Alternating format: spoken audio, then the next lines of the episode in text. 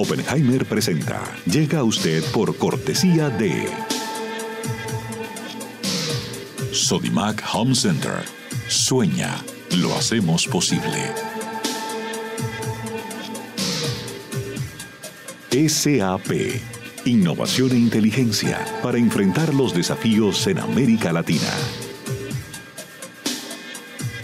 Arcos Dorados.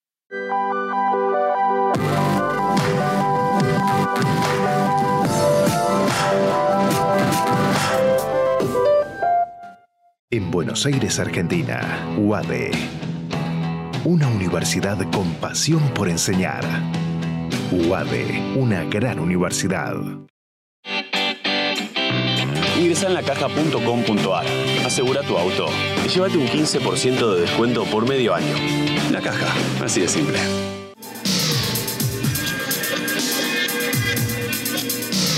Jingle, líderes en administración integral de capital humano. ¿Sabías que según un estudio de la Universidad de Oxford, casi la mitad de los trabajos actuales podrían dejar de existir en 10 años? La inteligencia artificial llegó para quedarse. ¿Cómo te va a afectar la automatización? ¿Cuáles son los trabajos del futuro? Andrés Oppenheimer te lo cuenta en su nuevo libro, Sálvese quien pueda. Y no te quedes atrás. Encuéntralo en librerías.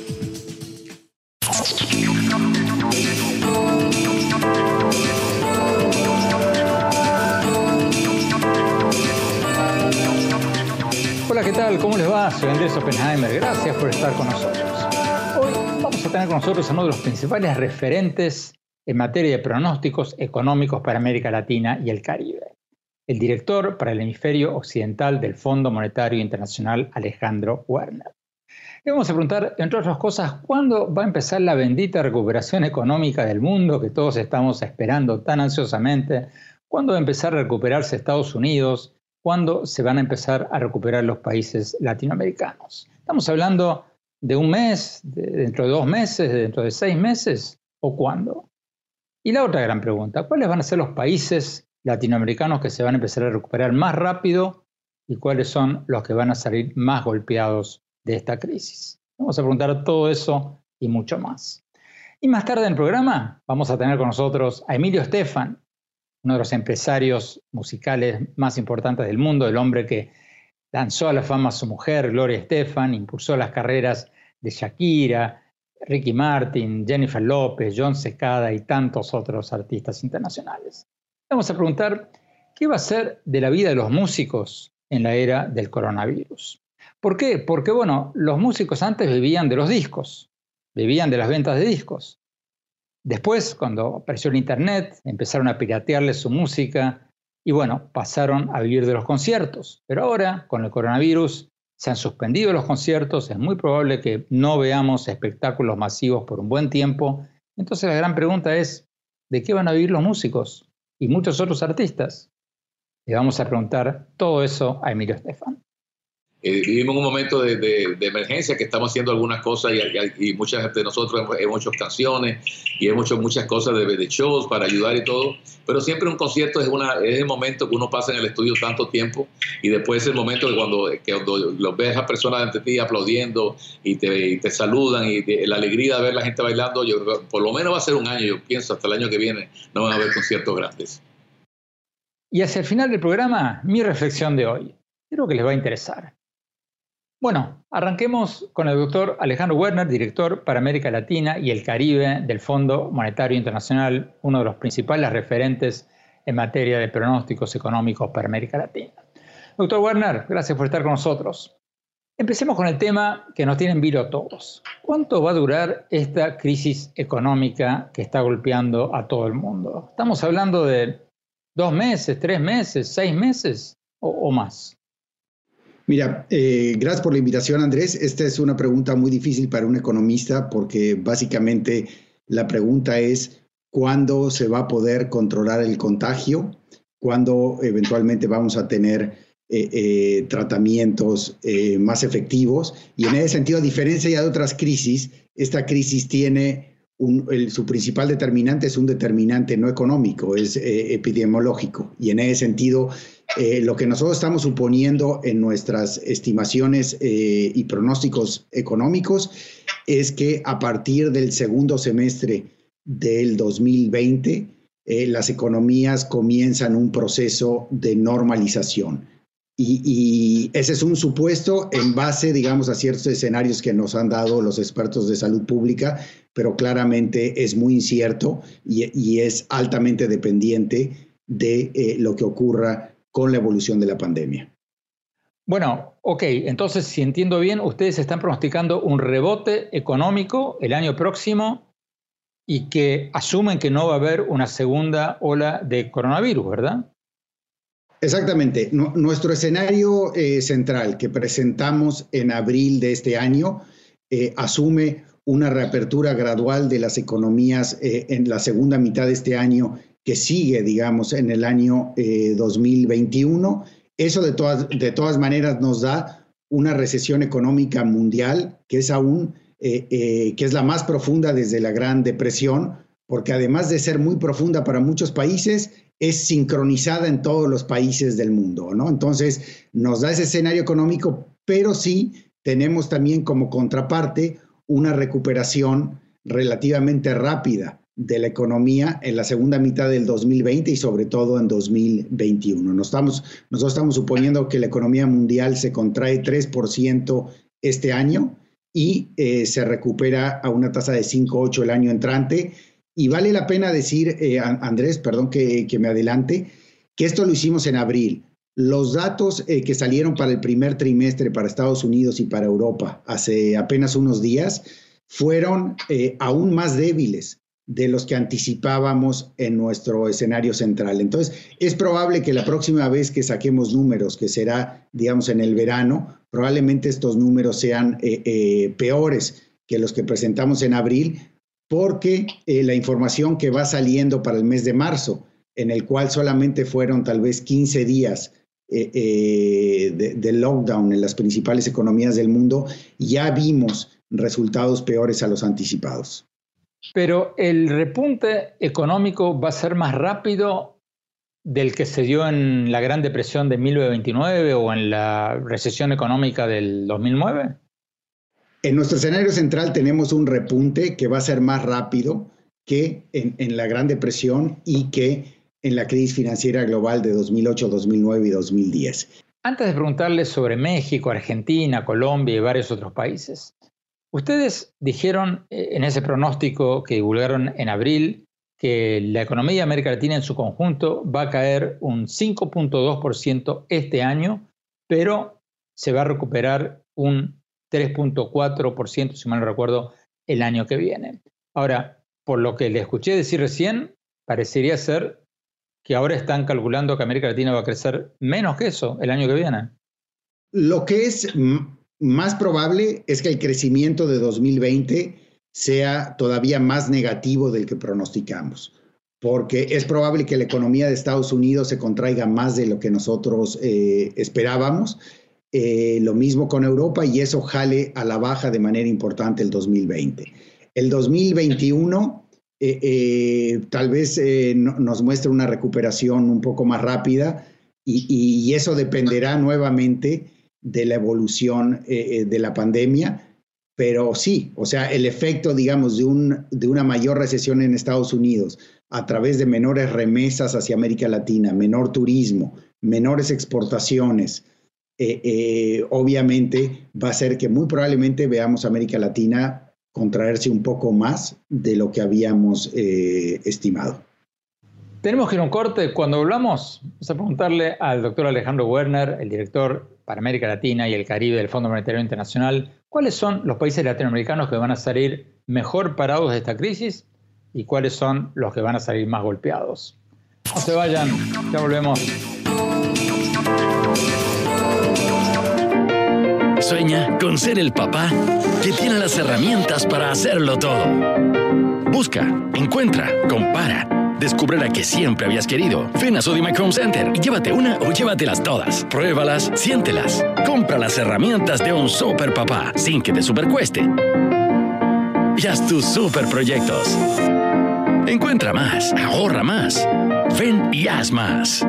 Sodimac Home Center. Sueña, lo hacemos posible.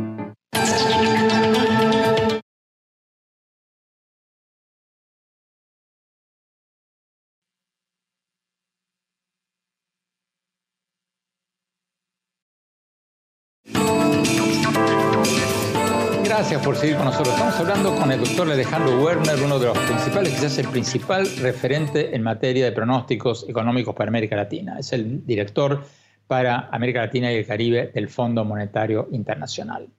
Doctor Werner, antes de preguntarle sobre varios países latinoamericanos en particular, sobre México, sobre Argentina, Colombia y varios otros, ¿quién va a salir más fortalecido de esta crisis del coronavirus? ¿Estados Unidos o China? Bueno, eh, eh, lo que estamos viendo actualmente es que, digamos, la economía china y China como país eh, tuvo que enfrentar esta epidemia al principio de este año. La enfrentó de manera bastante contundente y en ese sentido ya estamos anticipando que la economía en el segundo trimestre va a empezar a registrar eh, crecimientos importantes. Entonces, desde el punto de vista económico, nuestros pronósticos indican que la economía china se va a empezar a recuperar antes y sobre todo en 2021 va a tener un desempeño muy dinámico. Estamos esperando que China crezca alrededor de 1% en 2020, o sea, no se contraiga, y que crezca alrededor de 9% en 2021. Mientras que en Estados Unidos estamos esperando una contracción de 5.9, que puede ser mayor, como dije anteriormente, en el 2020, y una eh, eh, recuperación alrededor de 4.7 eh, el año, el año entrante. Entonces, en ese sentido, sí, económicamente China saldría mejor parada y, eso también nos, nos, está reflejando en algunos aspectos que son buenos eh, o menos negativos para América Latina, en el sentido que la caída, por ejemplo, en el precio de los alimentos eh, no ha sido tan importante, la caída en el precio de los metales ha sido menor que, que la energía y eso obviamente también se va a reflejar en la recuperación de ciertos, eh, ciertas economías en América Latina. Pero si China crece un 9% el año que viene, no van a beneficiarse enormemente países como Argentina, Chile o Perú, que exportan muchísimas commodities, muchísimas materias primas a China, ¿no se van a beneficiar de un nuevo boom de sus exportaciones de las materias primas?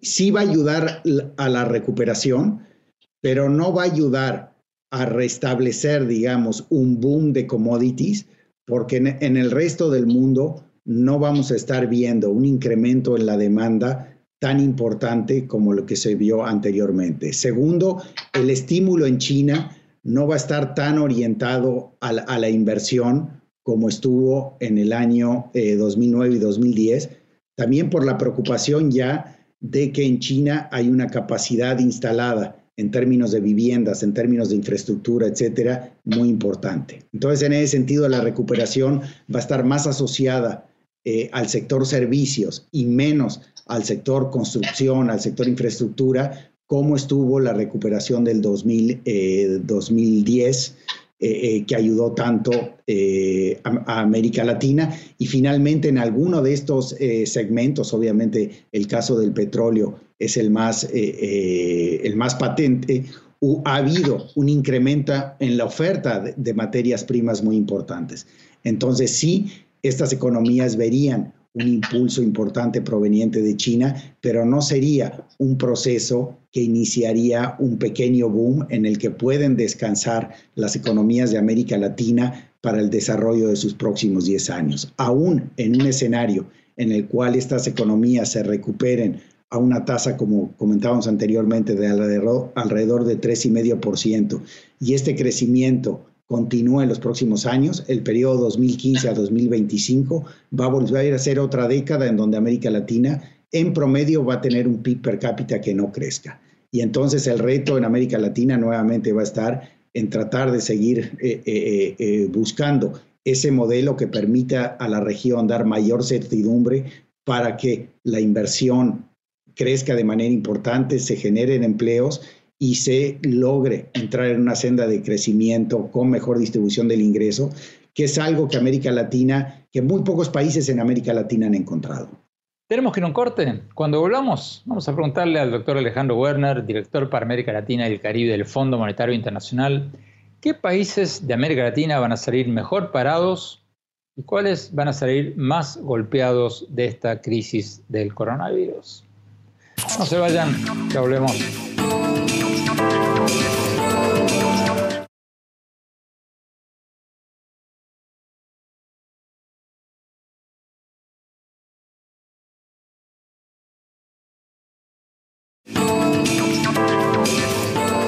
Por seguir con nosotros. Estamos hablando con uno de los principales referentes en materia de pronósticos económicos para América Latina y el Caribe, el director para el hemisferio occidental del Fondo Monetario Internacional, Alejandro Werner. Doctor Werner, ¿qué países latinoamericanos van a salir mejor parados de esta crisis del coronavirus y qué países van a ser los que van a salir más golpeados? Eh, mira, eh, de acuerdo a nuestras estimaciones, los países que se recuperarán más rápido eh, creemos que son Chile y Perú. Y básicamente por, dos o tres temas. Eh, desde el punto de vista de, su dependencia externa, eh, no son dependientes del petróleo, son dependientes de, los metales que sufrieron menos que el, que el petróleo. Y que además están más ligados a China y en ese sentido la recuperación más rápida de China también eh, los va a favorecer. Y en segundo lugar, elementos internos. El hecho que estos dos países hayan tenido políticas eh, públicas, fiscales, etcétera, en robustas por más de una década, les ha permitido también implementar políticas contracíclicas muy potentes. Eh, vemos expansiones fiscales muy importantes, vemos a los dos bancos centrales ya eh, habiendo reducido la tasa de interés prácticamente a cero. Entonces, desde el punto de vista de políticas públicas, estos dos países están reaccionando más como las economías avanzadas, porque tienen el espacio fiscal para posponer impuestos, para incrementar el gasto y apoyar a las familias y a las empresas. Después yo te diría bien el caso de Colombia, dentro de las economías grandes, y Brasil y México eh, con mayores eh, dificultades. Brasil, digamos, por las limitaciones fiscales eh, que ha tenido en los últimos años. Y en el caso de México, la combinación de cuestiones fiscales e incertidumbre del marco de políticas públicas que ha llevado a una disminución muy importante de la inversión en los últimos años y que obviamente sigue siendo un lastre importante para la recuperación de esa economía. ¿En cuánto estiman ustedes van a caer las economías de México, Argentina, Colombia este año? ¿Y cuánto estiman que van a crecer o se van a recuperar estas economías el año que viene? Mira, en México estamos estimando una contracción de 6.6%, eh, que obviamente si Estados Unidos ha revisado a la baja, eso probablemente le afecta a la economía mexicana, entonces la contracción podría ser mayor a 6.6%. En Argentina también estamos anticipando una contracción este año, eh, eh, digamos, ligeramente menor a 6% y una recuperación un poquito más rápida de, eh, la de México el año entrante, por arriba de, o, sea, bastante más, más importante la recuperación el año, el año entrante. En Colombia, Colombia tuvo un muy buen primer trimestre este año, lo cual mejora sus números. Estamos anticipando una contracción de alrededor de 3% este año. Pero lo que es importante mencionar, por ejemplo, sobre todo para el caso de Argentina y tal vez para el caso de Ecuador, que este efecto, digamos, de la crisis del COVID-19 eh, se suma un choque interno muy importante que es la crisis eh, financiera, fiscal y de balanza de pagos que estaban resintiendo. Y encima de eso, obviamente, la, recesión mundial eh, que está afectando a todas las economías del, mundo. Por otro lado, cubriendo el resto de América Latina, eh, la zona del Caribe se va a ver muy afectada obviamente por, por, la eliminación del turismo por un periodo de tiempo muy importante. Y, hay países más chicos que han hecho las cosas bien en los últimos años, que probablemente también eh, en, el año 2021 vean una recuperación más importante, como puede ser Paraguay, como puede ser eh, Panamá, eh, que son países que tienen una solidez financiera importante y han tenido un desempeño tanto en crecimiento como en términos de desarrollo de mercados y de estabilidad financiera importante en la última década. ¿Ustedes son optimistas que Argentina puede llegar a un acuerdo con sus acreedores?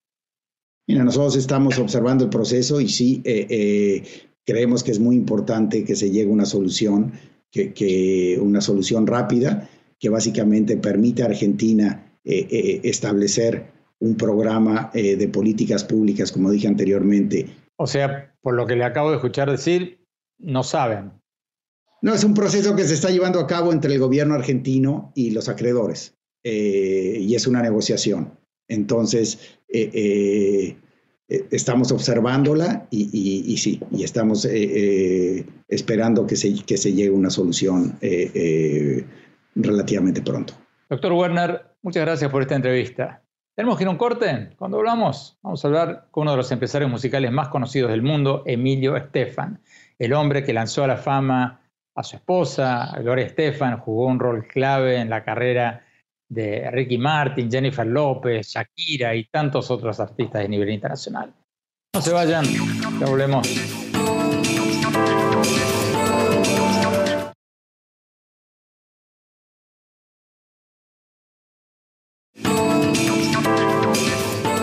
Muchas gracias por seguir con nosotros.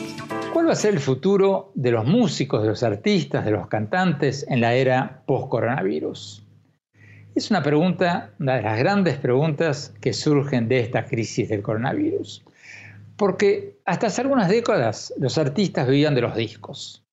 Después, cuando surgió el Internet y les empezaron a piratear sus canciones, empezaron a vivir de los conciertos.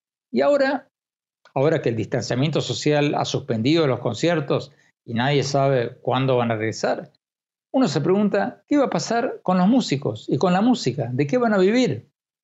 Hace pocas horas hablamos de todo esto y mucho más con Emilio Estefan. Emilio Estefan, uno de los grandes productores musicales, uno de los más conocidos del mundo, el hombre que lanzó a la fama a su mujer, Gloria Estefan, a Shakira, a Ricky Martin, a Jennifer López, John Secada y tantos otros.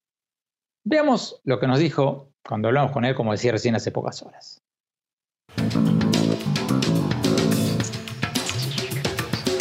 Emilio, tú has ganado 19 premios Grammys, eres un ícono de la música latina desde hace mucho tiempo y has visto muchos cambios en el mundo de la música. ¿Qué va a pasar ahora? Porque antes, como decíamos hace un rato, los artistas vivían de sus discos. Después, cuando les empezaron a piratear la música por internet, empezaron a vivir de los conciertos. ¿Qué va a pasar ahora? ¿Qué va a pasar ahora con los músicos y con los artistas ahora que los conciertos han sido suspendidos y quién sabe cuándo volverán por el distanciamiento social que trajo el coronavirus. Bueno, gracias por invitarme a tu programa. Tú sabes que soy un gran fanático tuyo. Y más que todo, es, es, buenísimo que me haces toda esta pregunta porque yo creo que la vida de todos nosotros ha cambiado increíblemente, no solamente con la música, con muchas otras cosas. Ahora, ya la música estaba afectada antes. Eh, yo fui presidente de Sony durante 14 años, donde tuve la dicha de, poder eh, empezar con, Ricky Martin, con Jennifer López, eh, Shakira, con mucha gente que, que fueron discos, igual que Gloria, John Secada, que fueron discos que fueron mundiales. Lo que pasa en estos momentos, la tecnología ha cambiado muchísimo y entonces pues uno tiene que reinventarse ciertas cosas. Por ejemplo, en estos momentos yo cuando grabo, inclusive el nuevo, yo acabo de acabar el disco de los de Wailers, la banda de Bob Marley, y no había manera de poder conseguir a Faruco, a Shaggy, a la familia de Bob Marley para grabar. Lo que hice, lo grabé con un teléfono, cada uno con su teléfono, y después yo hice animación de lo que fuera el video, que va a salir muy pronto.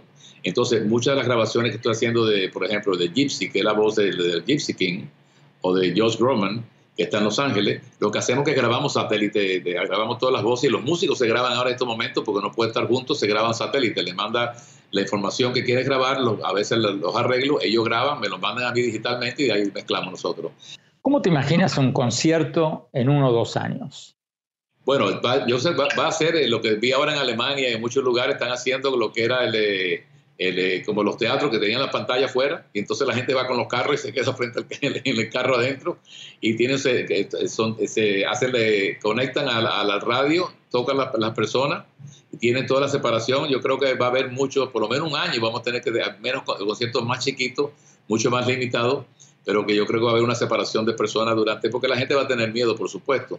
pero yo creo que por ahora conciertos así donde está todo el mundo cerca no creo que va a pasar nada y creo que también del streaming a veces es muy difícil tener conectar con el público y mirar los ojos a los fanáticos, agradecerle, creo que esa conexión es tan importante eh, vivimos un momento de, emergencia que estamos haciendo algunas cosas y, muchas de nosotros hemos, hecho canciones y hemos hecho muchas cosas de, shows para ayudar y todo, pero siempre un concierto es, una, es el momento que uno pasa en el estudio tanto tiempo y después es el momento que cuando, que cuando los ves a personas ante ti aplaudiendo y te, te saludan y la alegría de ver la gente bailando, yo, por lo menos va a ser un año, yo pienso, hasta el año que viene no van a haber conciertos grandes. ¿Y de qué van a vivir los músicos hasta que vuelvan los conciertos, Emilio? ¿Van a poder vivir de, las redes sociales y de Instagram? Y...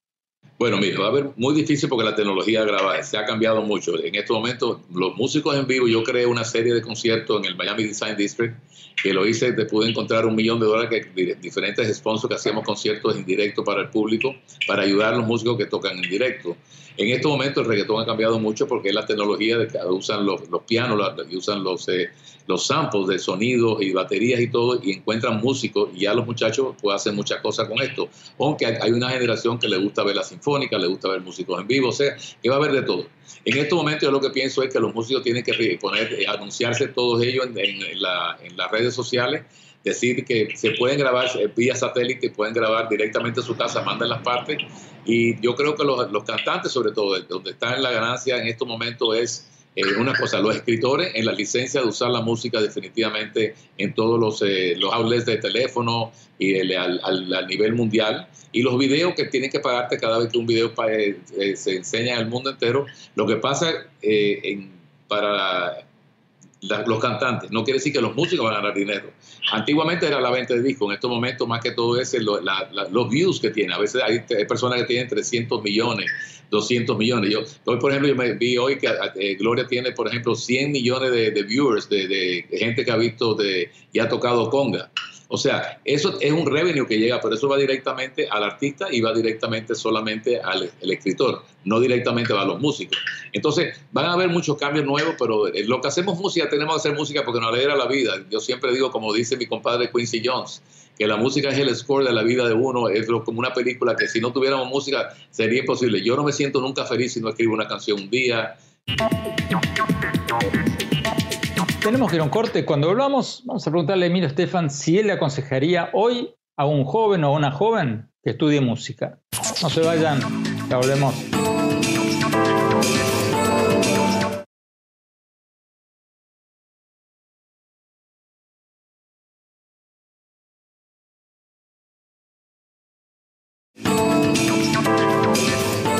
Por seguir con nosotros. Estamos hablando con el súper exitoso empresario musical Emilio Estefan, el hombre que lanzó a la fama a su esposa, Gloria Estefan. Jugó un rol clave en las carreras de artistas como Shakira, Ricky Martin, Jennifer López, John Secada y tantos otros. Sigamos viendo la entrevista.